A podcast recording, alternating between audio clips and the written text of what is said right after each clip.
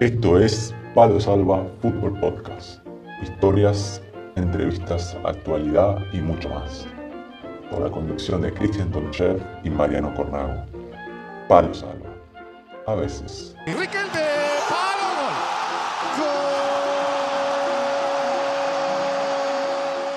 Bueno, ya es martes y estamos de vuelta en otro capítulo de Palo Salva, capítulo 24, si no me equivoco. Y estamos acá, mi nombre es Mariano Cornago y como siempre junto a Cristian Tonchev, la conducción de Palo. ¿Cómo estamos, Cristian? Bienvenido, hola Mariano, buenas tardes, un placer saludarte nuevamente, verte sin camiseta como nos estamos viendo por el calor que hace, pero disfrutando. Eh, estamos los dos, está, está, complicado, está caluroso el tema, pero bueno, ¿qué hace? Por España tenemos una alerta naranja en, en, gran parte del país, excepto el norte allí, eh, eh, Vigo, creo, pero oscilan entre unos 36 y 40 y se prevé unas, eh, unas temperaturas que alcancen a 45 grados aproximadamente ah. por Córdoba aquí en el fin de semana. Así que bastante calorcito, che. Pero bastante bien, no nos podemos quejar. Vos sabés que en el Chaco obviamente eh, transpiraba por el, el, calor era húmedo. Acá seco y dentro de lo que cabe se, se lo aguanta más, ¿viste? Y justo, Cristian, viste que la semana pasada habíamos hablado que Messi se iba del Barcelona habíamos tirado algunos nombres y bueno, finalmente ayer se, dio la presentación, se fue finalmente para París, así que en el PSG lo vamos a tener ahí a Leo que se vuelve a juntar con Neymar. Y bueno, jugará también con Mbappé si es que no se va y con Di María, Paredes, así que eh, no era el destino que prefería, digo, pensaba yo que en la Premier hubiera estado más entretenido, pero bueno, habrá que verlo al PSG.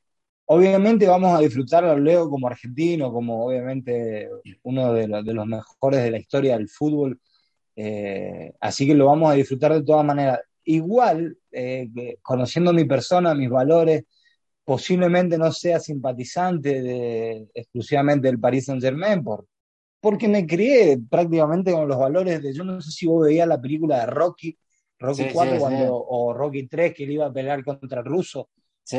Eh, te, acordás que el ruso entrenaba con toda la tecnología teóricamente a ganar, ¿no? Hasta, y Rocky se iba y entrenaba a lo, nuestro. Entonces la teoría ahí decía de que supuestamente iba a ganar ruso. Y me llenan eh, esas historias de que ganan los que eh, ganan a la teoría. Entonces había ganado Rocky. Soy de, de, amante de las historias tipo Leicester que gana una Champions. Soy amante de, Fernando Alonso que te gane una, una Fórmula 1 con, con Renault. Soy, es más, una, mi, mi, película favorita, eh, eh, El Rey David con Goliath. Entonces, voy, voy a ser más simpatizante de los débiles que de los poderosos. Este año, este año precisamente. Sí, no, yo tampoco soy, no, no era muy afín al PSG, pero bueno, ahora que está Leo, y bueno, eh, habrá que, habrá que, que seguirlo un poquito más. No, eh, este año me declaro no anti, sino que lo voy a disfrutar como buen amante del fútbol, pero eh, que, eh, quisiera de que a, los equipos grandes, los supuestos débiles, comiencen a, revertir las historias estas. Así que aquí hay un, amante de los equipos, los equipos débiles. Sí, sí, ojalá, ojalá. Y bueno, Cristian, hoy nos vamos a ir para, para Uruguay ahí vamos a cruzar el Río de la Plata y este, tenemos un, lujazo. Eh, vamos a hablar con un ex futbolista, escritor y director de la Fundación Celeste ahí en Uruguay. Así que vamos para allá que nos está esperando ahí seguramente con los mates como, como buen uruguayo. Y, con el frío, con el frío que debe hacer por, por, por, América Latina, por Argentina, Uruguay, por todos aquellos lugares. Así que nada, deseoso de, ir a charlar y pasar un momento con, con Daniel, que seguramente tendremos, eh, tendremos eh, gran charla de, de disfrute, de sacar muchas cosas positivas. Así que vamos, Mariano.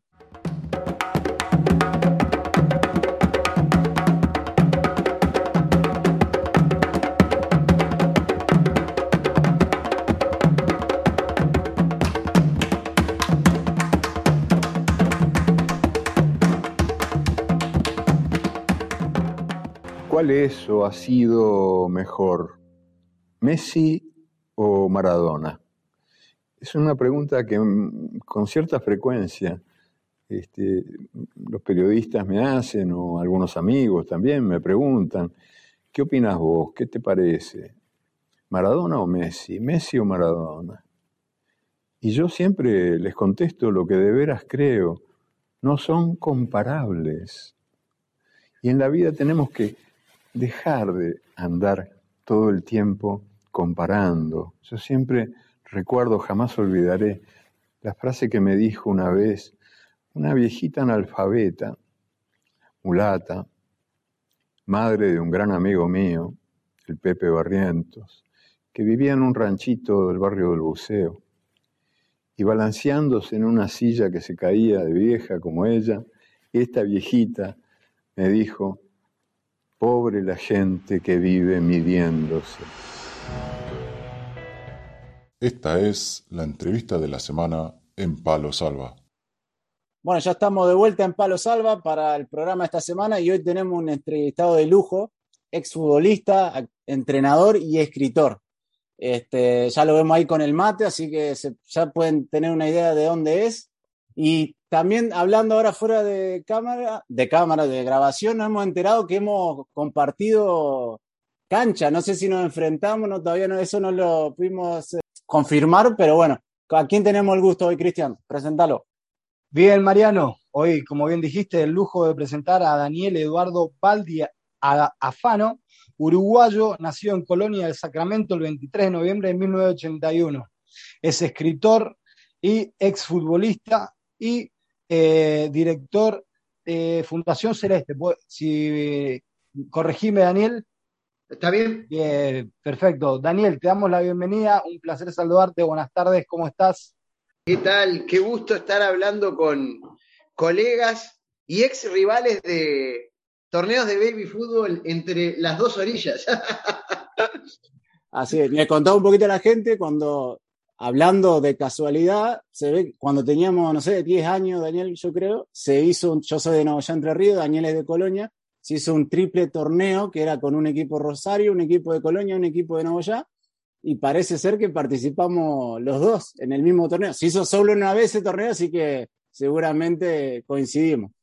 Las vueltas de la vida, sin duda. Fue, fue ese torneo porque pasamos por Novoyá, por Rosario y por Colonia del Sacramento. Mirá vos, qué, casualidad. Qué casualidad. Y nos acaba de contar que estuvo en una familia ahí de Novoyá que veía ovnis y demás, así que ya después nos enteraremos del apellido de la familia. ¿Cuál era? Yo no sé si no era la familia Roca, pero creo, Creo que era Roca. ¿vos sí, sí, puede ser, puede ser. Ya vamos a averiguar en privado. Para, para aquellos que nos, que nos están escuchando, posiblemente de nuestra misma generación, bueno, Mariano tiene 30, 38, eh, eh, Dani tiene 39, al igual que yo, y justamente fuera de, fuera de aire estábamos contando un poco anécdotas de cómo eran antes los, eh, los torneos de chicos, nuestros equipos de nuestra ciudad nos trasladábamos hacia otra ciudad y los que nos albergaban eran los eh, contrincantes del otro equipo eh, y nos daban casa y, compartíamos con su familia.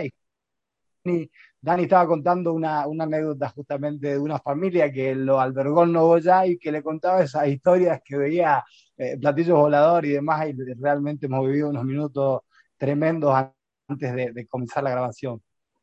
Ojo, lo, lo, recuerdo con mucho cariño, porque eran historias espectaculares las que me hacían. ¿Y, pudiste ver algún ovni, Daniel, o no? No, no, viste que dicen que son selectivos, que eligen a, ah, la persona. A mí, obviamente, no, jamás me van a elegir para nada, entonces este, no, los, no los veo. y bueno, Daniel, si querés, para la gente que por ahí no te conoce, si querés contarnos un poquito tu trayectoria, hacer un resumen, cómo, dónde iniciaste y en qué países jugaste en diferentes países en diferentes categorías. Si nos querés contar un poquito cómo fue tu trayectoria. Bueno, el fútbol infantil lo hice en ese equipo de Colonia llamado Otto Wolf. Después pasé mm, eh, las inferiores, eh, las formativas, las hice en diferentes equipos eh, uruguayos. Arranqué en Peñarol de Colonia, también pasé por Peñarol de Montevideo, que no es una filial, se llaman igual, tienen la misma camiseta, pero no están, no están este, unidos, mm, cada uno es independiente. Y, y, después hago mi debut como futbolista profesional en el único equipo profesional que tenemos en Colonia que se llama Plaza Colonia, que ahora está cerquita nomás de salir campeón del torneo de apertura. Quedan dos fechas y va primero eh, cuatro puntos por encima del segundo, que es Nacional. Tercero viene Peñarol. Estamos acostumbrados a estar en, este lugar de la tabla. ¿eh? No, no le da vértigo, no le da vértigo, no. bueno, en Plaza jugué, debuté en la Divisional B, salimos campeones, ascendimos a la Divisional A. Por primera vez en la historia del club, en el año 2002, jugamos en la Divisional A con Plaza Colonia. Hicimos un torneo espectacular. En aquel Plaza eh, había grandes jugadores. primero fue el debut como entrenador de Diego Aguirre, que llegó a, dirigir en Argentina, por ejemplo, en San Lorenzo. Y, y, también hoy día está en el Inter de Porto Alegre. Pero también, por ejemplo, ese año debutó en Plaza Colonia Diego Lugano. Y también jugó, por ejemplo, Mariano Bogliacino, que después llegó a jugar muchos años en el Napoli. Y bueno, estaba yo también. Hicimos un gran, un gran torneo. A mí me permitió ese torneo que anduve muy bien a irme a, tener mi primer pase internacional. Me fui a jugar al Cruz Azul de México. En Cruz Azul de México me pasó eh, de todo. La verdad es para escribir un libro de, mis peripecias en México. No nos da el programa para contar, así que vamos a obviarlas y después se pueden este, quizá leer en, internet. Y, de Cruz Azul vuelvo a, Uruguay, a Peñarol. Estoy un año en Peñarol, después me voy a Argentina a jugar a Nueva Chicago, el torneo del ascenso, que fue una experiencia hermosísima. No solo el torneo en sí, sino el club Nueva Chicago, que es como la hinchada de Nueva Chicago, no, no tiene nada que envidiarla a ninguna otra, te diré. De la más grande de Argentina. Cuidado pues. con el gallito, no, espera que acá hay un futbolista del gallito. De Morón, había, había, rivalidad ahí.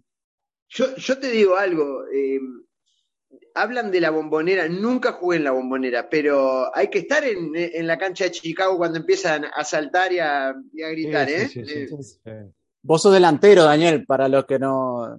Delantero. delantero, El tradicional puntero. A mí, por ejemplo, jugar eh, por, el centro del campo a mí no, no me gustaba, no me favorecía porque soy rápido y soy más bien petizo. Entonces, eh, eh, cuando a los defensas lograba sacarlos a la banda, ahí era mi verdadero juego.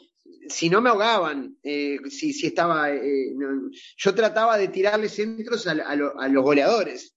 hoy día eh, se, está intentando este, quitar el puesto de puntero y yo, mm, a mí me gustan los equipos que juegan con punteros. Eh, ah, o lo usan más a, piernas cambiadas para que se corten para el medio y cada vez tiren centro. A, mí me encantaba Canigia, me encantaba Saviola, eh, eran, para mí eran referentes porque eran rápidos y, siempre los, generalmente iban de, afuera hacia adentro y con, piques a las espaldas de, los defensas, buscando el pelotazo largo. Hoy día hasta se está sacando el pelotazo largo. Por Dios, no saquemos el pelotazo largo. Queremos llegar jugando como el Barcelona siempre, desde que sacamos de arco. Yo a veces veo y digo, ¿por qué salen jugando si es si te deja tan nervioso porque te está presionando el rival, cuando puedes saltar líneas en algún momento y pegarle un bombazo largo al 9 desde tu arco, es como que se está confundiendo siempre hay que salir jugar. Es un tema como para debatirlo ahí. Es un tema para debatirlo. Claro, yo creo que hay lugar para todo. hablando y, se me, cruzan, se me cruzan cosas acá por la cabeza. Generalmente que si, que si en tu saque de puerta si vos ya le decís al rival que vas a tirar un pelotazo, el otro rival ya te va a esperar ahí. Ahora, si tú juegas en pases cortos, en salida de balón, ya ellos te van a presionar y el espacio ya está preparado atrás para dar. Ahora, es predecible tirarlo directamente a, o a dar una combinación de uno o dos pases para luego correr. ¿Sabes qué te digo? Es que tenés razón. El tema es que yo, yo soy de la idea que no hay que, no hay que prohibir nada, ni, siempre lo mismo. Si yo salgo siempre jugando, me va a pasar la que le pasó al Barcelona contra el Bayern Múnich, que lo presionó arriba, le puso, le, puso una presión asfixiante, y ese partido lo que requería era pegarle lejos, lo más lejos posible, porque me estaban haciendo una presión alta, asfixiante, y terminó 7 a 1, creo, no me acuerdo. 8-2, 8-2. 8-2, bueno, entonces, entonces, vos a mí en mi casa me ponía nervioso pero por Dios no salgan más jugando, que les están haciendo una presión de cinco jugadores sobre el balón y se las están robando absolutamente todas. Entonces, ahí cuando ves que realmente no podés porque te están asfixiando, para mí es, bueno, a la uruguaya, para arriba y arreglate. A buscarla, a buscarla. Para arriba y arreglate. Eh, claro, entonces creo que estamos equivocando como que como que siempre hay una receta. Yo estoy de acuerdo contigo que es mejor salir jugando, que la pelota llegue limpia y generar circuitos de juego para que llegue, eh, como vos decís, más limpia y, con mejor posesión de balón. Ahora, si enfrente tengo al Bayern que me está haciendo una presión alta de a cinco jugadores sobre el balón, bueno, me parece que la voy a pensar antes de intentar salir jugando. Yo creo que esa es la falla que estamos cometiendo hoy día, que nos quedamos con el, mismo libreto, pase lo, eh, sea el, una vez lo dijo el Coco Basile, el problemita es que las fichitas en el pizarrón, las fichitas de los rivales después en la cancha se mueven. Totalmente, totalmente. Pero Dani, vos sabés de que eh, eh, el libreto ese al cual hacer referencia, el cual yo también hago referencia, es el, el, producto estrella a, nivel fútbol para entrenadores, porque es lo que se vende el Barcelona, el City, el, el, fútbol amoroso, romántico. Y pará, como bien decís, yo también soy un poco escéptico con eso. No, no, no, no, ni, ni, ni, ni fu ni fa. ¿Sabes qué te digo? A mí, a mí me encanta a veces este, cuando eh, eh, me acuerdo Guardiola, por ejemplo, este, que perdió la Champions igual, pero en el partido contra el Chelsea, en un momento el Chelsea estaba, y, la manera que quedó mano a mano, no me acuerdo qué delantero del, del City, fue con un pelotazo largo del arquero, que sorprendió a todos porque estaban haciendo una presión ahí en la salida, el, arquero le pegó alto y, casi genera el mano a mano del gol. El City lo estaba usando mucho esa, esa opción con el arquero porque tiene muy buen golpeo Claro. Y, lo, está, ha usado mucho. Sí, sí, claro, claro que sí, claro que sí. Eh, es una sorpresa, puede ser una jugada de gol. Y casi la, Bueno, en fin, la cuestión que me quedé en Chicago. la cuestión, y la cuestión que estamos agarrando el programa a, hablar cosas de fútbol. Está ¿eh? muy bien, está muy bien. ¿Y de dónde te fuiste después de Chicago, Daniel?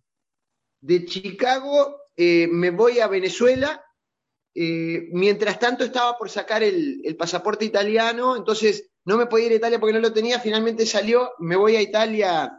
Eh, en Venezuela jugué en un equipo llamado Mineros, Mineros de, Guayana, y después me voy a Italia y jugué en dos equipos, en, un equipo llamado Treviso, que estaba en la Serie B, y tuve la suerte de que justo coincidí el año que lo hacen descender a, hacen descender a la Juve. Y, entonces jugué contra los campeones del mundo, contra Buffon, eh, Camoranesi, em, eh, bueno, había, estaba Nedved, Kelini, Kelini este, también, ¿no? un equipazo del Piero, del Piero estaba. ¿Cambiaste alguna camiseta, Daniel? Eh, no, porque todos mis compañeros fueron a, eso, entonces dije, ah, bueno, no cambio nada. este, que el fútbol italiano, otro, yo, jugué en el fútbol mexicano.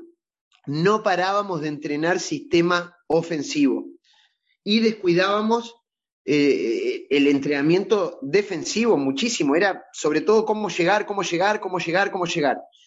Y, y fui al fútbol italiano y se entrenaba cómo defender, cómo defender, cómo defender. Y ¿Cuál es la mejor escuela? No sé, para mí son las dos válidas. este, está buenísimo. Yo creo igual que cuanto mejor defendés, más posibilidades de ganar tenés. Pero eso es polémico. No sé, capaz que no. Eh, capaz que, estoy errado. Es que eh, muchas veces, por ejemplo, el Barcelona de Guardiola, que es históricamente conocido por su juego ofensivo, defendía muy bien. No es que solo atacaba, es que no le hacían goles prácticamente. Entonces, eh, todo va de la mano. No es, yo creo que la posesión de balón, y mira, sigo tirando polémicas, eh, es un número y nada más. pienso igual. Es un número y nada más. Pienso igual y mira que, mira que soy entrenador de los chicos y me gusta que salgan jugando, asuman riesgo. Pero, pero es que a los chicos, ojo, a los chicos, a los chicos, hay que enseñarles mucha técnica y tienen que salir jugando. Eh, a los chicos es es otra cosa. Porque un chico tiene que saber pegarle con las dos, pararla con las dos, hacer recepciones orientadas con las dos. Entonces, si vos le, enseñás a sacarla rápido a cualquier lado, no. Pablo, Pablo Aymar decía que lo que estás diciendo, que en, formación a los chicos hay que enseñarle mucho de técnica y, eso, porque después cuando llegan al nivel alto es muy fácil decirle pegarle arriba y eso lo puede, se aprende muy rápido, pero si no aprendiste, no puliste tu técnica individual, ya cuando llega arriba. Yo, estoy hablando solo de primera división y en, torneos importantes y demás. Este, después en las inferiores es otra cosa. Acá yo siempre digo, soy muy crítico. El día que dejemos de evaluar a los entrenadores de formativa por si salió campeón o ganó o perdió, vamos a tener realmente más posibilidades de contratar a los que se escucha. Dejame que se escuche. Sí, señor, sí, señor. Más gente así, por favor. A gente que nos escuchen, entrenadores, dejen de sacarse licencia para llenar el currículo de campeonato y de clubes que entrenaron. No, preocúpense por la formación. Claro. Eh, si vos sos entrenador de formativa, formá jugadores. Si esa formación te lleva a que con 15, 16 años tuvieron que perder el partido, no pasa nada eh, lo, que vos tenés que hacer es formar jugadores y a veces en esa formación te lleva a que un equipo que contrató jugadores más altos, que maduraron antes que vos y todo, y te ganó a fuerza y te ganó porque tienen un 9 de 2 metros que te cabeció y, tus defensas todavía son más peticitos y, y eso no quiere decir nada, perdiste el partido, pero vos estás formando jugadores después, eh, cuando seas grande, acá hay jugadores, acá hay equipos en captación que los captan altos para ganar en la séptima porque, porque son altos, entonces, entonces le tiran las pelotas y, los delanteros, no llega ni uno a primera. Y los otros que perdían ahí y que tienen la altura de Messi, terminan llegando esos y valiendo lo que valen. entonces, está, está mal encarado. Eh, acá se premia al que sale campeón en séptima. Y yo qué sé, capaz que salió campeón porque tenían dos nueve que eran de dos metros y hicieron goles de cabeza, pero jugaban a eso. Y después los otros. Le pasa claro, cuando uno está desarrollándose físicamente, realmente un año puede significar mucha diferencia en cuanto a lo físico. entonces, entonces realmente no, no, tiene, no tiene sentido valorar por, por los resultados a esa edad. Y, y acá se valora eso, y si sos de un equipo grande como Peñarol Nacional, que viene a ser River Boca, eh, si ganaste los clásicos, sos, ¿qué? sos, ¿Sos un jugador o un técnico ganador de clásicos? Clásico. ya te titulan, te ruptura, sí, sí. No, es, es, realmente lamentable. Pero eso es otra cosa, eso son formativas. Después en primera es ahí donde tenés que tener Exacto. los, resultados. Ahí los resultados, Y, Daniel, y después tu etapa por Italia, ¿volvés a Uruguay? Vuelvo a Uruguay, juego un año en, en Cerro, otro año en Danubio y termino mi carrera en, en Bellavista. Tres equipos menores de acá de Uruguay, pero de primera división. Y con 30 años decido dar un paso al costado, me retiro. ¿Por qué? Cansado está de, de de la relación que tenía con mi representante, que en vez de buscar un aliado, en vez de tener un aliado, siempre tuve un enemigo. Por donde quieras, a nivel económico, este, siempre se llevaba más de lo que se tenía que llevar. Eh, a nivel de cuidado, yo me iba a jugar al exterior y después ya no me, después que se llevaba el, el portafolio de él, ya no me atendía más el, el teléfono, cosas así, que quedabas varado sin saber bien a dónde agarrar.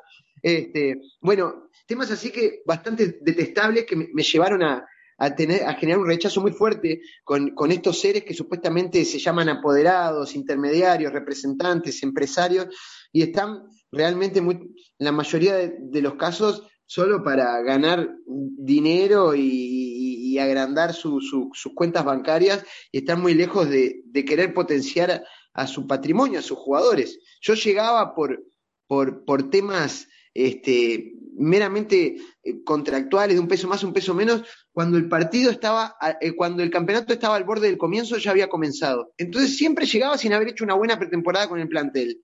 Siempre me pasaba y tenía eso. Decía, vos por, por querer pedir mil dólares más me estoy perjudicando yo de poder estar un mes antes con este equipo y ya arrancar el campeonato conociéndolo. Bueno, eso no lo evaluaban ellos y estaban siempre, tenía que hacer con, con, profes la pretemporada solo. ¿Y vos, crees, ahora que estás, bueno, estás, sos entrenador y también está la fundación que es formada por futbolistas, ¿crees que eso ahora es mejoró, empeoró, sigue igual? ¿Crees que puede cambiar? ¿Qué te parece? Yo creo que hoy los jugadores están más avispados y, están mandando mensajes a las nuevas generaciones, como hago yo, como hacemos nosotros. Y ya muchos jugadores, por suerte, están comentando fútbol, están escribiendo, están hablando mejor, se, están este, eh, preocupando un poquito más. Entonces eso favorece, pero falta mucho todavía porque todavía queda. Antes el periodista de fútbol era, era el, el, el, gordo que, que iba a, hablar mal de los jugadores. Bueno, hoy día tiene que cambiar eso, tiene que cambiar. Eh, y nosotros los jugadores no tenemos que preocupar, el jugador tiene que estar cada vez más educado, porque hoy día el jugador de fútbol pasó a ser una empresa y en base a cómo, cómo se vista, cómo se exprese y cómo actúe en la vida, va a generar más dividendos para él y para el club, para la camiseta que está defendiendo. Y vos, por ejemplo, porque vemos que los medios de comunicación tienen mucha influencia en todo, porque si un medio de comunicación, por ejemplo, se está en contra de un futbolista, lo que sea, pueden hacer que la carrera de ese futbolista se hunda o, suba para arriba. ¿Qué crees que pueden hacer los futbolistas o, la gente que, están en los medios, que tienen más influencia? ¿Crees que ellos involucrándose más pueden cambiar algo o está tan raro el ambiente que es difícil? ¿Qué te parece? Yo creo que hay una rosca perversa en el fútbol.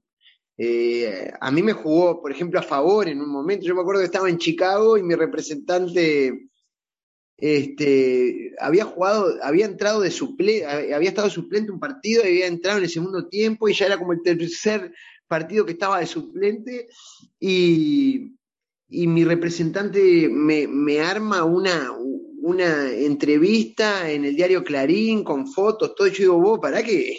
Estoy siendo suplente. No, vos tranquilo, nadie lo vio al partido, no importa. Y el titular fue el nuevo Alzamendi, y había jugado 20 minutos. Entonces, eh, hay que hay que apartarse de, eso la, la, gente, es muy difícil, es muy manipulable, entonces es una rosca perversa que a veces te lleva a formar parte de este, de este circo, los jugadores pero por eso digo, este, los directivos y, los buenos periodistas, los que tienen fundamentos, los que, los que vos estás viendo algo y ellos te los, te lo describen, y no vos ves que, si no vos ves que no, no fue penal y el, periodista te empieza a decir, claro, penal, y vos no viste, bueno, uno mantener esa autocrítica es fundamental y tiene que primar eso. Y a veces se logra y a veces no, depende de los países también, hay países que, la prensa es mortal. Yo me acuerdo en México que con los extranjeros era, era tremendo. Tenías un examen permanentemente porque había una rivalidad. Los mexicanos son mejor o, son peores que este, que este que trajeron. Una cosa así, una xenofobia había complicada y eso después la trasladaban hasta dentro del vestuario y los mismos mexicanos tenían como cierto resentimiento con el extranjero. Eh, yo creo que hay, hay, hay muchas aristas para tocar, es un tema bastante complejo y enredado. Una vez lo escuché a, Riquelme, él le estaban haciendo una entrevista y dice, yo escucho los partidos sin volumen porque la, figura del partido la quiero elegir yo, como dando a entender eso que está diciendo, que muchas veces por ahí vos estás viendo una cosa, pero si te están diciendo todo el tiempo desde la tele o desde la radio, lo que sea, otra, tal vez uno se, se deja influenciar por eso. Y no solo con los jugadores, con los técnicos es, es voraz eso, cómo los matan a veces, pero con una hazaña impresionante, o cómo los defienden pese a que el equipo no jugó nada. No, no, eso, eso es, tremendo eso.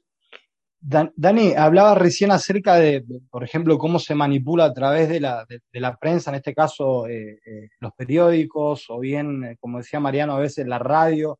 ¿No crees ahora mismo que en estas generaciones, lo que hablamos fuera de cámara, el tema de la, de la tecnología, las redes sociales, también se magnifica mucho más de lo que verdaderamente es? Yo en cierto, en cierto modo, eh, dentro de mi, de mi filosofía, estas locas de las que tengo, antes se decía de que eh, eh, la realidad, la, típica frase que decía que la realidad supera la, la ficción, ¿no? Se decía así. Ahora yo en estos tiempos la he cambiado y digo que la ficción supera la realidad. Y, algunos me dicen, ¿y eso cómo puede ser?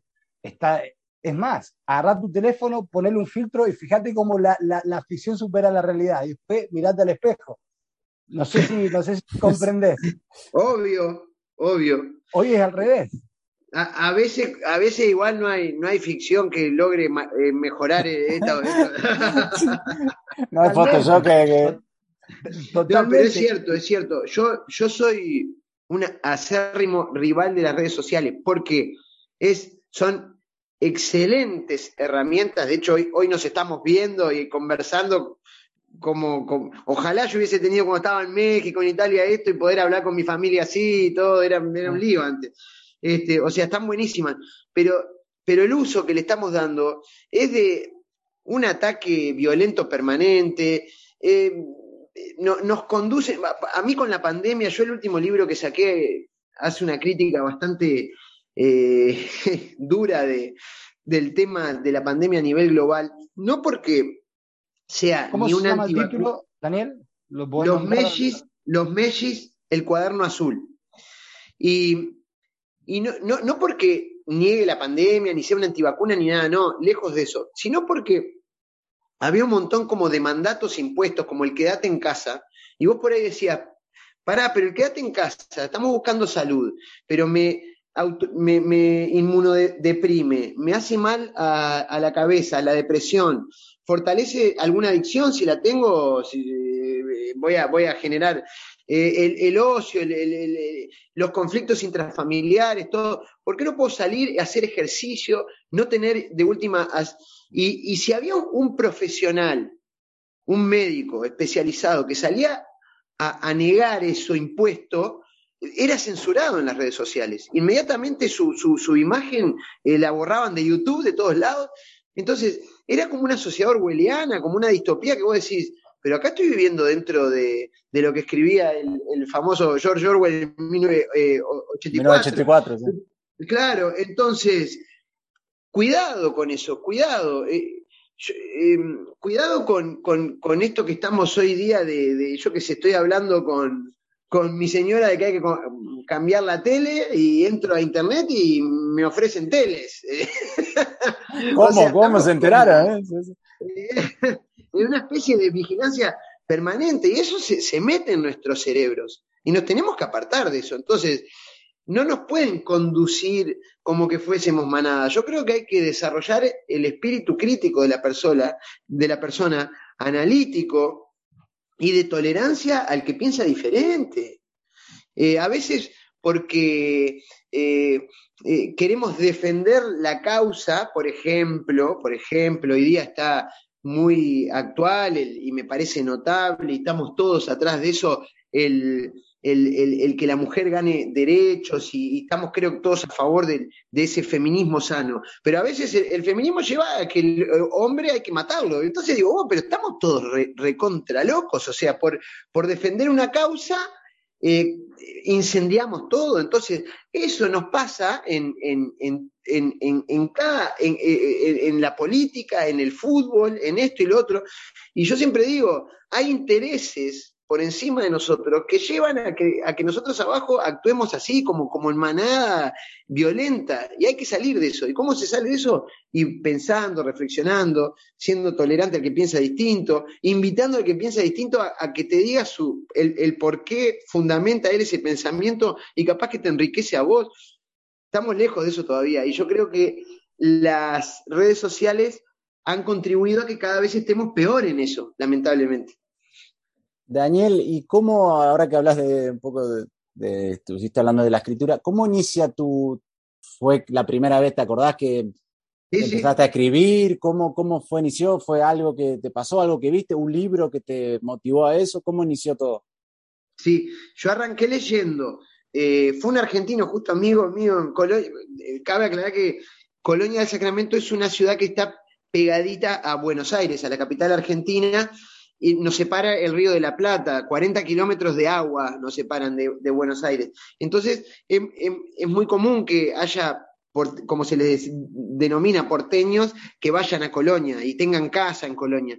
Y, y, una, una, familia eh, eh, porteña tenía una casa en, en, frente a la que yo vivía. Entonces iban todos los veranos y el hijo de, de, de ese matrimonio, nos hicimos muy amigos por, porque todos los veranos nos, cruzábamos y era muy lector, y era seis años mayor que yo, y estaba leyendo una colección un verano llamada Elige tu propia aventura. Oh, sí, sí, excelente. Y, me, prestó algunos de esos libros y yo piré, porque a mí no me gustaba leer, pero cuando, cuando empecé a, leer de esos libros dije, ah, no, no, no es tan malo leer, no, no es tan aburrido, porque para los que no los conocen, son historias fabulosa porque tiene muchos finales posibles y te da opciones de a dónde seguir leyendo el relato. Por ejemplo, te está persiguiendo alguien para matarte y te dice, si decides escapar por la puerta, pasa a la página 20, si decides escapar por la ventana, pasa a la página 50. Y en base a lo que vas eligiendo es la historia que te toca y hay un montón de finales posibles. Entonces, en mi infancia leía, leí mucho de esos libros porque es una colección como de 100 libros, aparte. Y después cuando pasé al liceo, ahí sí, empecé a leer eh, a Tolkien, y Stephen King, y fueron los dos, eh, digamos, ejes de, temáticos de mi, de, mi inicio en, las letras. Quería escribir cuentos eh, de fantasía o de terror, y me di, muy, me di rápidamente cuenta de dos cosas que, que fueron revelaciones para mí. Primero, que era un desastre escribiendo eso, fantasía o terror. Y segundo, que me gustaba escribir, que me, me, hacía sentir mejor. Era como, como mi catarsis, mi, psicólogo, le, digo yo hoy, hoy día a la, a la, escritura. Entonces, ¿qué empecé a hacer? Como me, me hacía bien, me sentía mejor, empecé a transformar las cosas de mi vida cotidiana que me hacían mal, que me generaban eh, angustia, miedo, bronca, tristeza, y transformar eso en algo que me fuera mejor en, la historia que inventaba. Por ejemplo, a mí me acuerdo en, el secundario, siempre me gustó la compañera más linda de la clase y yo creo que, ni siquiera se enteró que fue compañera mía durante el secundario. Y a mí me, angustiaba mucho eso. Entonces yo llegaba a mi casa y, e inventaba una historia que ella estaba muerta conmigo y me llamaba para salir y yo le decía que no porque iba a salir con otra y ella se angustiaba y se ponía a llorar transformaba eso. Entonces, mientras, mientras lo escribía, era como un alivio. Mirá, se enamoró de mí esta. Y, te diré que hasta el día de hoy, mi motor para escribir es eso, lo que me gustaría que fuese distinto, el mensaje que quiero trasladar. Y bueno, tengo 22 libros publicados ya, así que imagínate. Pero todo nació eh, en primer o segundo año de secundario. Yo no me transformé en escritor después de, dejar el fútbol, como a veces se dice. Yo fui escritor durante toda mi carrera futbolística. Lo, que pasa es que empecé a publicar, empecé a publicar jugando todavía, estaba en Italia cuando publiqué mi primer libro. Pero hoy día, bueno, a veces leo notas que me hacen, dejó el fútbol y se dedicó a, escribir. No, no, es un error eso. Eh, escribo desde, desde hace mucho tiempo antes. ¿Y los libros que tenés son eh, orientados para, para chicos, para adolescentes, la mayoría de ellos? Sí, yo creo que son libros familiares, porque acá, por un tema más que nada comercial, es como que lo ponen a veces en las góndolas infantiles, en, en las librerías y demás, pero hay uno, por ejemplo, que se llama Mi Mundial, que habla de la historia de, un jugador que parece, de un joven que parece que va a llegar, que va a ser el nuevo Messi, si se quiere, y, no, y no lo logra, como la mayoría. Yo creo que son el 99,99% los que le pasa de no llegar. Y yo siempre digo, se idealiza la historia de los que llegan. Yo me acuerdo acá que se decía, Cavani es quien es, porque cuando era chico, por cada gol que hacía, eh, el técnico le regalaba un helado, entonces él luchaba para poder comer y tener el helado. Y yo digo, si eso fuera la receta para llegar a ser Cavani, y le empiezo a dar un helado a mi hijo cada vez que hace un gol, y sé que tengo a, a, Cavani después, o se dice Suárez iba caminando a la casa de la novia que quedaba a 10 kilómetros de la suya, ya lo pongo a caminar a mi hijo 10 kilómetros todos los días, o le, o le pongo una novia 30 kilómetros más lejos y lo hago ir caminando. O sea, eso por llegaron y porque hicieron otras cosas. Entonces se estupidiza con esas historias idealizadas, porque ¿cuántos han hecho más esfuerzo que ese o jugar por un plato de guiso y no llegaron? La mayoría. Entonces, eh, quise atender justamente la historia de la mayoría, que es ese 99 que no conocemos, que hoy día están muchas veces sin saber qué hacer de su vida, porque apostaron todo al fútbol y el fútbol, como a la mayoría de los mortales, le dijo, hasta acá llegaste, gracias, salí a buscar la vida por otro lado, y es ahí bastante angustiante porque no saben qué hacer. Qué, lindo lo que estabas diciendo, eh, perdón que te corte Mariano, Dani, eh, la parte del helado, porque justamente, bueno, para los que los pocos, los muchos saben, también escribo y hay una parte que estoy en algún momento publicar mi libro, hay una parte en el capítulo en el que escribo algo de un helado acerca de mi infancia, justamente muy relacionada, muy igual a lo que le pasaba a Cavani, pero en mi caso diferente porque yo jugaba de, defensor izquierdo siendo derecho, hoy bueno, la mayoría de mi carrera fui delantero, soy delantero, y, y me pasaba al revés estaba en el equipo el papá de uno de mis compañeros que, bueno, era, tenía un buen poder adquisitivo. En cada partido le decía a los delanteros, solamente a los delanteros, de que el que marcaba gol iba a dar un helado. Y me quedó grabado, obviamente ya lo tengo escrito en esa parte ahí, en, un bosquejo de, de lo que quiero publicar algún día, y que yo me quedaba siempre con las ganas porque no podía hacer gol. Y yo veía que cada partido se lo daban a ellos, se lo daban al otro, al otro. Y yo me quedaba con las ganas y me quedaba con las ganas. Y al fin y al cabo eso hizo un aliciente a que, me, a que yo siga mejorando. Pero no porque me daban el helado, al contrario, sino porque yo también quería el helado. Por la ausencia del helado. exactamente. Y vos sabés de que había, había partido en el que yo esperaba que diga, bueno, al defensor que viste que marque un gol un helado, pero nunca llegó ese día. Increíble, muy bueno lo que, lo que, lo que recordás.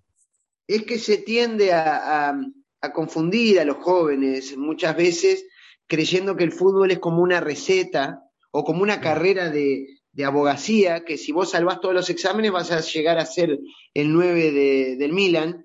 Y muy lejos de eso, capaz que hiciste todo bien, todo bien, todo lo que había que hacer bien, te esforzaste, entrenaste, todo, y no llegás.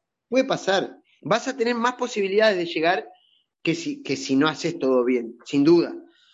Pero entonces hay que compensar la carrera deportiva con un soporte de educación, de un plan B. No podés eh, creer que el fútbol te va a salvar porque estás haciendo todo bien, porque te podés llevar un, gran disgusto. Eh, Dani, eh, eh, se incrementa ese, ese sentido mucho más a nosotros que venimos ahí de Latinoamérica, Uruguay, Argentina, mucho más a los jóvenes, que, siempre se le vendió las imágenes de Diego, las imágenes del Cunagüero, de los Tevez que salen de, de, situaciones humildes y que se hacen cargo de su familia y que de su riqueza viven todos el chico mm, eh, compra eso y muchas veces se hace responsable de lo que no debe también es una posibilidad o muchos cupones de compra para, para, una frustración a largo, a, largo plazo. Lo he hablado, lo he hablado con otros amigos también, que eso también deberíamos moverlo y quitarlo porque el chico tiene que pensar en, e, en él y no de hacerse responsable de su familia, de su padre, obviamente que no lo piensa en ese sentido, pero inconscientemente se le queda a eso al chico de que si no llega no es solamente una frustración, sino la frustración de toda su familia, de sus hermanos que quizás tendrá como 15, de su padre, de su madre o de su padrastro, de sus hermanas. Entonces, eh, eh, en eso también siempre focalizo y menciono eh, esos aspectos. Y, y, no solo, porque capaz que uno tiende a creer, sí, claro, los que no llegan. yo te voy a decir algo, el que llega, como tarde se va a terminar retirando del fútbol a los 36, 37 años le queda toda una vida por delante. Si también, por más que llegó, lo único que hizo fue jugar al fútbol, eh, después que se retira, que es la parte más difícil del futbolista, y no va a saber qué hacer de su vida.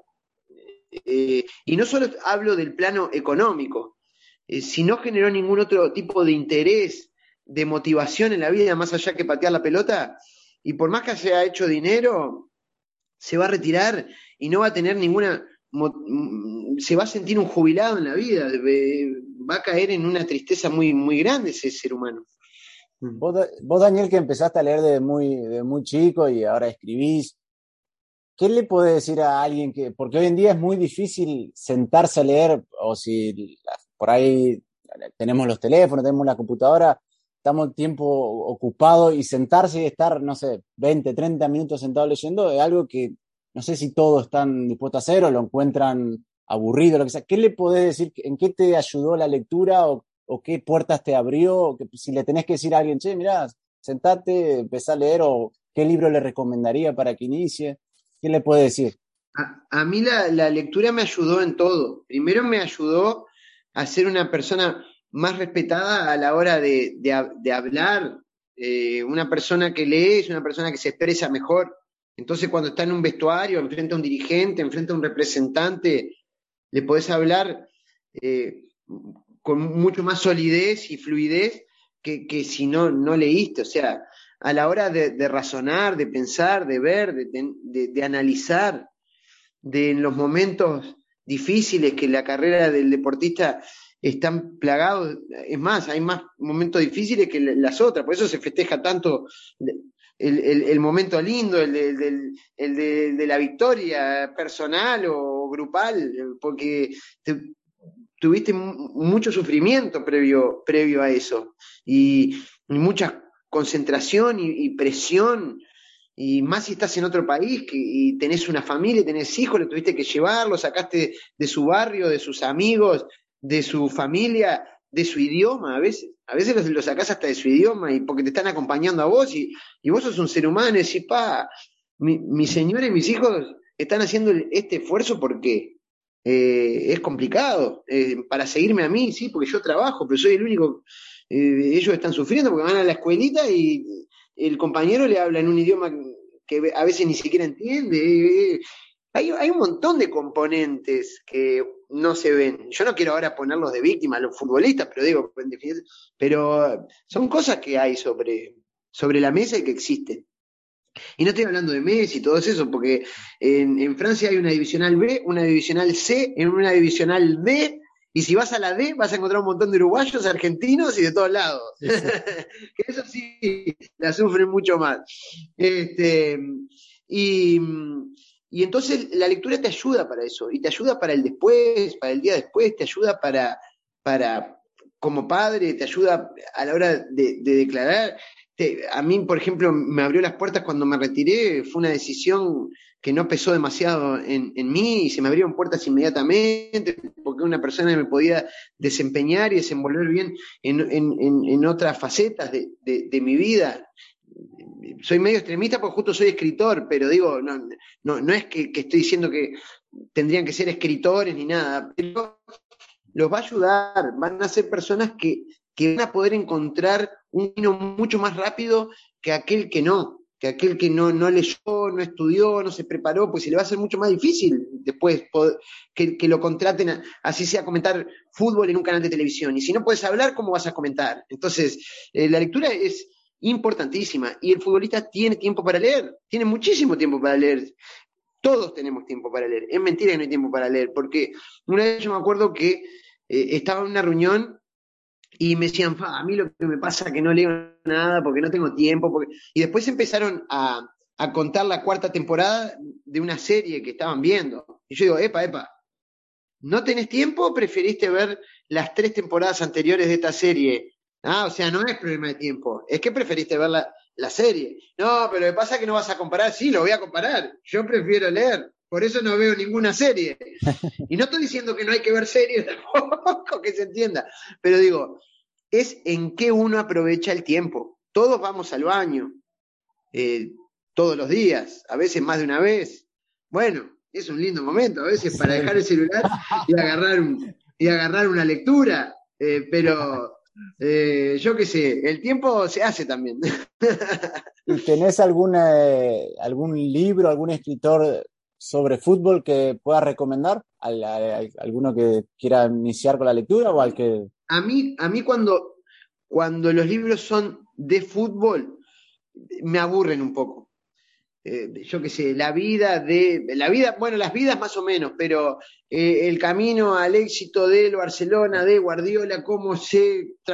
Eso a mí no, me gusta mucho, me gusta más cuando hay una, una, historia que involucra el, fútbol, así sea ficción. Sacheri, por ejemplo, a mí me encanta. Eh.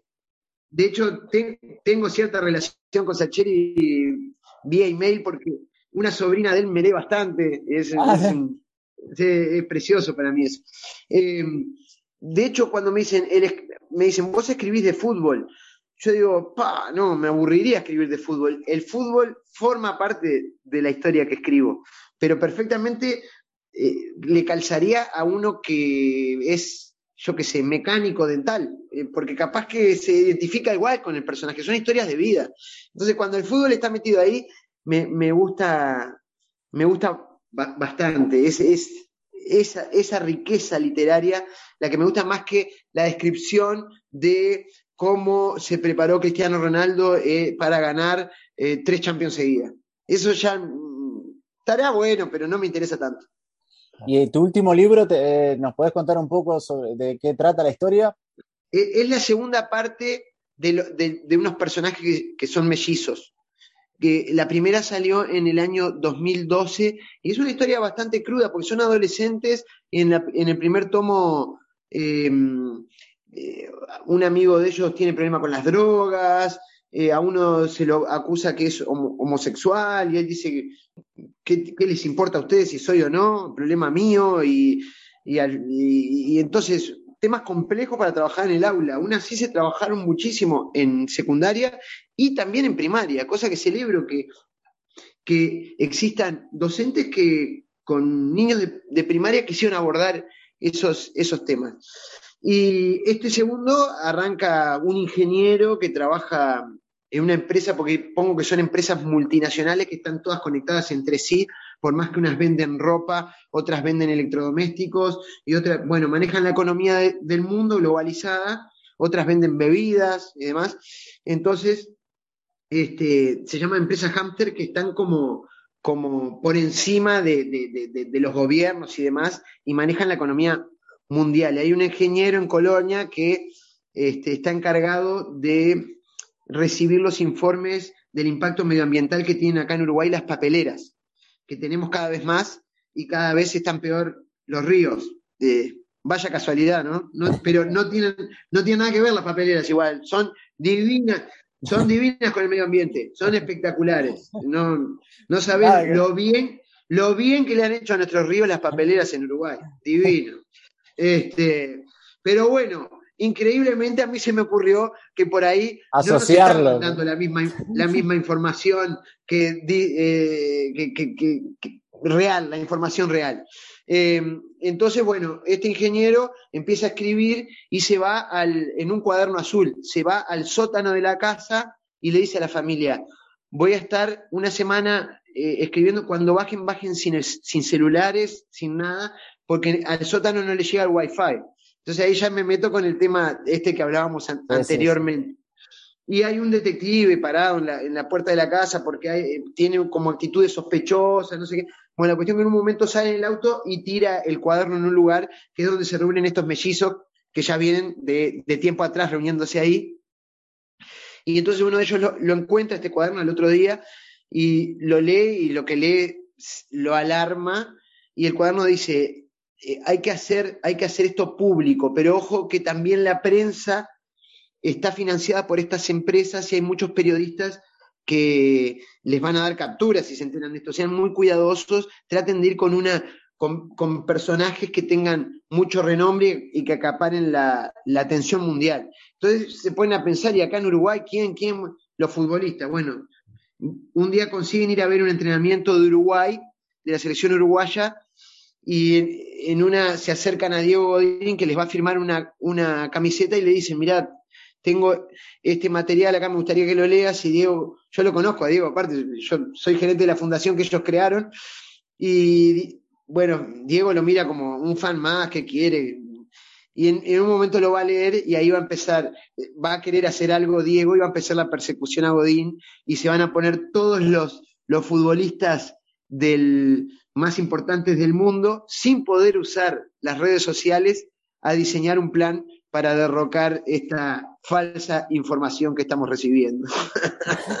pues suena muy interesante. Si, si lo queremos leer, lo queremos conseguir la gente, ¿dónde lo puede, puede bueno, todavía, todavía no se está comprando en, en plataformas. Eh, el primero de los Messi sí está en, en la tienda santillana de, de Uruguay, es tienda santillana.com.uy o .uy, bueno, pero van a llegar y este todavía no está eh, para descargarlo, pero me imagino que estará en, en, breve. Salió hace 15 días, 20 días.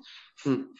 Los, de, los demás libros también lo pueden conseguir ahí en la, web de Santillana. No, no, no, tengo, no tengo todos, pero la gran mayoría sí, sí, se pueden conseguir. Y ahora nombraste de la, de la Fundación Celeste, ¿querés contar un poco qué es y cuál es tu función ahí? Sí, soy el gerente de la misma, es la fundación que crearon los futbolistas de la selección uruguaya, es la única fundación creada por los futbolistas.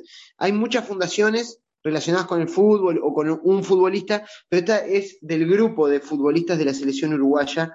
Eh, la crearon en el 2010 cuando volvieron de Sudáfrica y tenemos este, diferentes proyectos de, mm, sociales que van desde la primera infancia hasta la vejez, ayudando a jugadores retirados que, por ejemplo, hoy día no tienen ni siquiera algunos platas para tener un plato de comida y fueron glorias del fútbol uruguayo.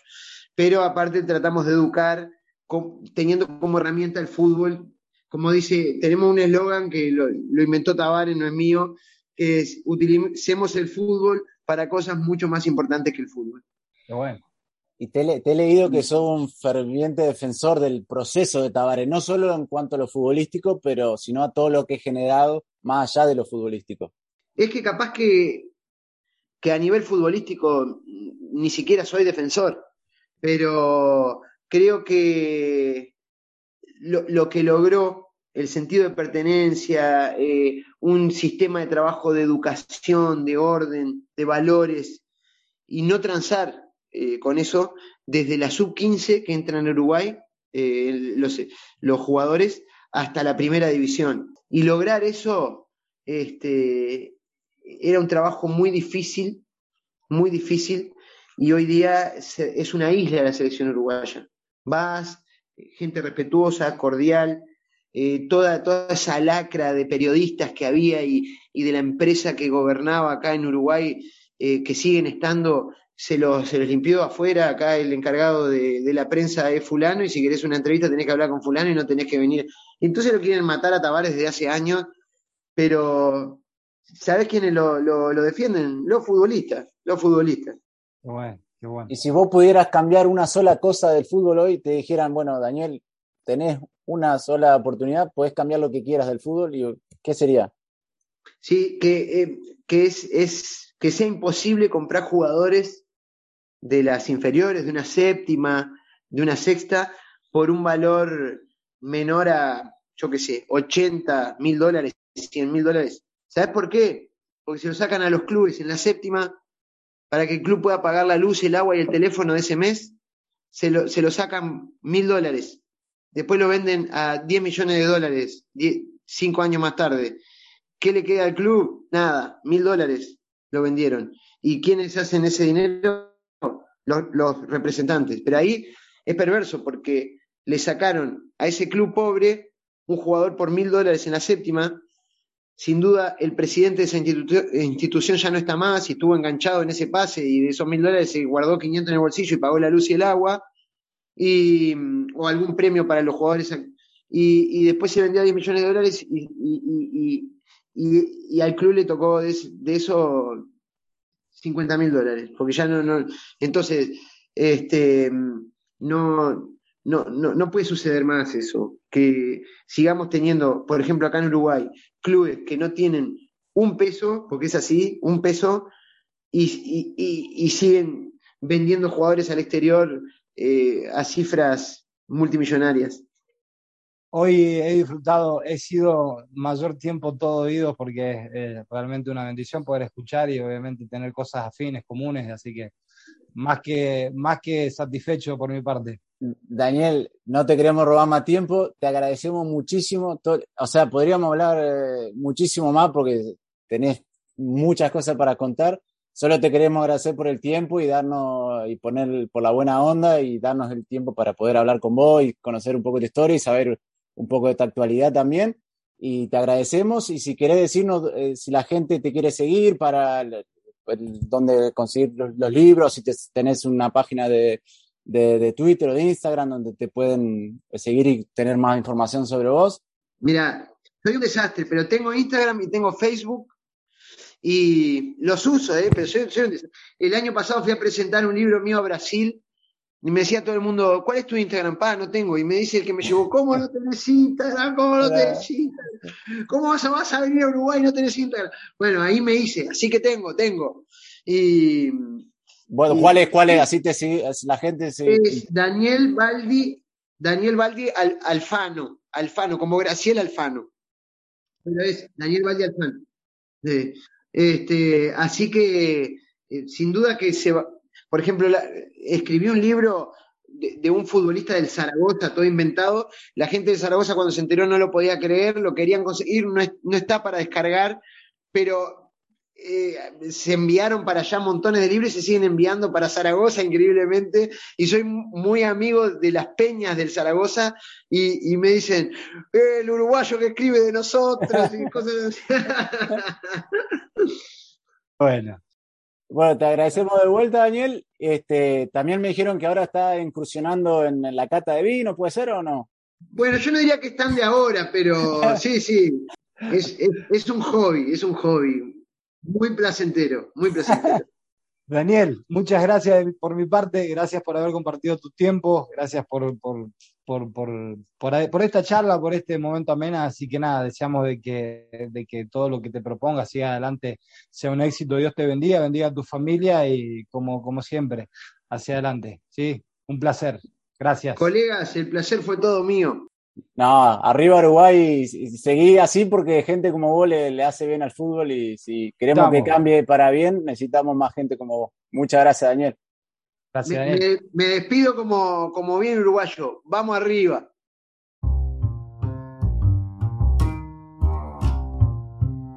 Estás escuchando, escuchando a los salva, a los salva.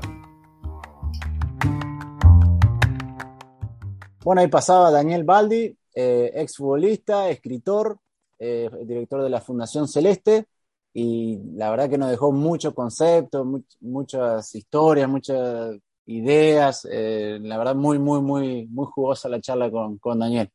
Realmente, eh, una de las charlas de, las que más disfruté también, por, muchas cosas afines que, que tenemos, obviamente es del palo también, mantiene siempre los pies en el suelo, como hablábamos antes, y nada, eh, a veces se nos hace corto, como la mayoría de los episodios eh, se nos hace corto, pero claro, eh, la idea es poder, acompañarnos, compartir con ustedes, los oyentes, ¿no? Y no aburrirlos, sino obviamente nos hubiésemos quedado hablando horas y horas sobre lo que es fútbol y demás, pero bueno, lo hemos disfrutado de todos, de todos modos, así que nada, fue un, placer haber compartido con, con Daniel y que haya pasado por el programa de Palos Salva. Así es. Y bueno, Daniel, si alguien quiere seguirlo, lo pueden seguir en su, en su Instagram, que es Daniel Baldi Alfano.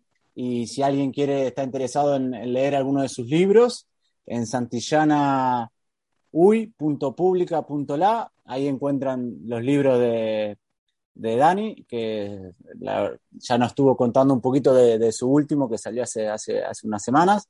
Así que nada, le, agradecemos de vuelta por su tiempo y por, por, la amabilidad y por la buena onda y por, por contarnos toda su, su vivencia y su historia.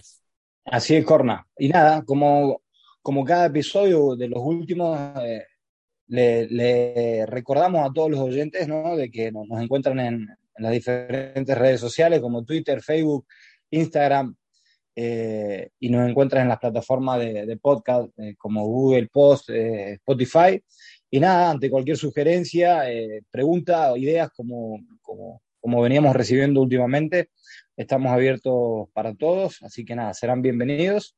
Y nada, eh, para aquellos también que quieran eh, publicitarse, tenemos abierto un espacio para todos aquellos en el, cual quieren, quieren apoyar este, esta iniciativa de fútbol modesto. Así que nada, serán bienvenidos y, conectarse vía privado o por las redes, como bien habíamos nombrado antes. Y bueno, le agradecemos a Gustavo que nos mandó un par de mensajitos y nos mandó una sugerencia. Y le decimos a Gustavo que ya estamos, ya estamos ahí intentando eh, cumplir con, la, con las sugerencias que, que nos mandó. Así que si, si, todo sale bien, prontito vamos a estar, vamos a estar eh, hablando con, con, con, un jugador ahí de, que juega en el interior de la Argentina. Así que le agradecemos como siempre a todos por su tiempo y al, como dijo Cristian, comuníquense, mándenos un mensaje, eh, idea, sugerencia, alguna crítica y lo esperamos el, el, martes que viene para el próximo Palo Salvo. Exactamente. Gracias por estar ahí, gracias Mariano, buenas tardes a todos, hasta el próximo martes. Esperé tanto este partido y ya se terminó. Esto fue Palo Salvo. Palo Salvo.